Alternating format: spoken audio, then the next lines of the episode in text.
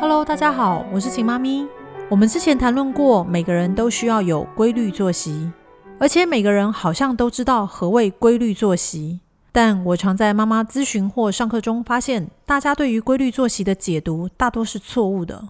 很多父母将规律作息解读成差不多的吃饭时间、差不多的睡眠时间、差不多的嗯作息，而这种差不多就变成让孩子的睡眠。饮食、健康、情绪都受到影响的最主要原因。所以今天我们要来导正这种差不多和错误的规律作息。第一种差不多作息，通常我在咨询时都会先问妈妈：“孩子今天几点起床呢？”很多妈妈会告诉我：“今天大概八点起床，但是昨天大约七点或七点半，前天好像是九点。”很多的妈妈。都会以为这样的时间很规律，因为感觉上每天只差个半个小时左右。但事实上，从七点多到八点多到九点，其实每天的起床时间相差了将近一个多小时到两个小时。第二种差不多作息，有妈妈会告诉我，我的孩子今天大约七八点左右起床，大约八九点左右吃早餐。何谓七八点呢？七点零一分叫做七点，八点五十九分叫做八点。七点零一分到八点五十九分之间的间隔将近两个小时，所以七点零一分吃早餐的孩子跟八点五十九分吃早餐的孩子作息时间基本上是完全不一样的。餐与餐的间隔是四个小时，所以当孩子每天起床时间不固定的时候，每一餐的时间就会往后延迟，每天每餐的时间自然都不相同。除了饮食之外，孩子的小睡和长睡也会受到影响，因为起床时间不同的关系，所以小睡的时间也会每天不同。而小睡时间不同，又会影响到长睡上床的时间，长睡上床的时间又会影响到起床的时间。所以这两种差不多作息的孩子，在生理时钟无法固定的恶性循环下，饮食、睡眠、情绪都会很不稳定，时好时坏。健康也会受到影响。接着，我们来说第三种睡错时间。何谓睡错时间？睡错时间就是父母会利用家庭时间去帮孩子安排作息，但是有些家庭的时间其实并不适合孩子。例如，爸爸每天工作十点、十一点才能下班，而且坚持一定要看到孩子，孩子才能去睡觉，所以孩子的上床时间可能会是在晚上十一二点。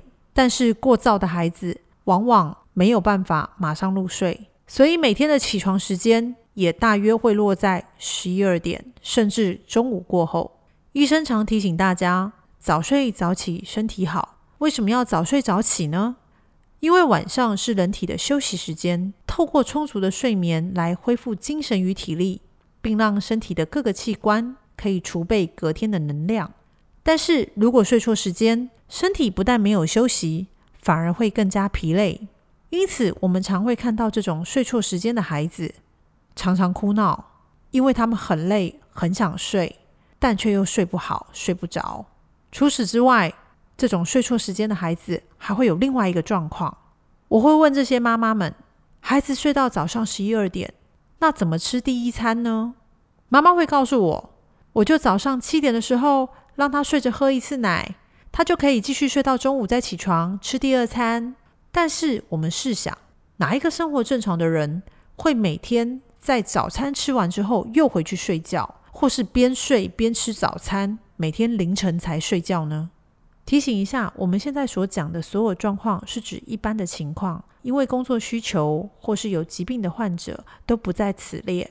我相信这个错误的睡眠时间影响的不只是孩子的睡眠。饮食、情绪，甚至脑部发展，它也会影响到整个家庭，包含父母亲的睡眠品质、生活品质以及情绪状况。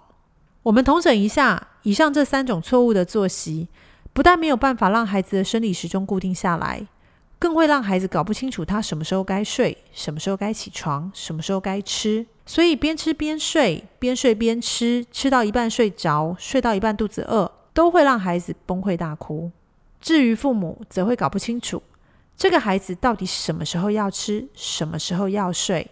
现在哭是为了什么？为什么我一直抱着他哄着他，但孩子却没有办法睡觉？为什么做了这么多好吃的副食品，但孩子都不喜欢，也吃的很少？事实上，孩子吃不好，大多是因为没有规律的作息，导致没有办法好好的吃，没有办法好好的睡，没有办法好好喝水，所以孩子的情绪会一团糟。父母亲也更加搞不清楚孩子到底怎么了。大家可以去检视一下自己是如何帮孩子规划作息时间的。希望每个孩子都能拥有固定规律的作息，都能够好吃好睡好情绪。也希望每一对父母都有能属于自己的时间。每天一觉天亮，轻松带孩子。以上内容，大家可以在《奇妈咪作息饮食全攻略》第一章当中找到范例以及说明。大家可以在听完音档之后，再次翻阅书本，就会更清楚所有的细节喽。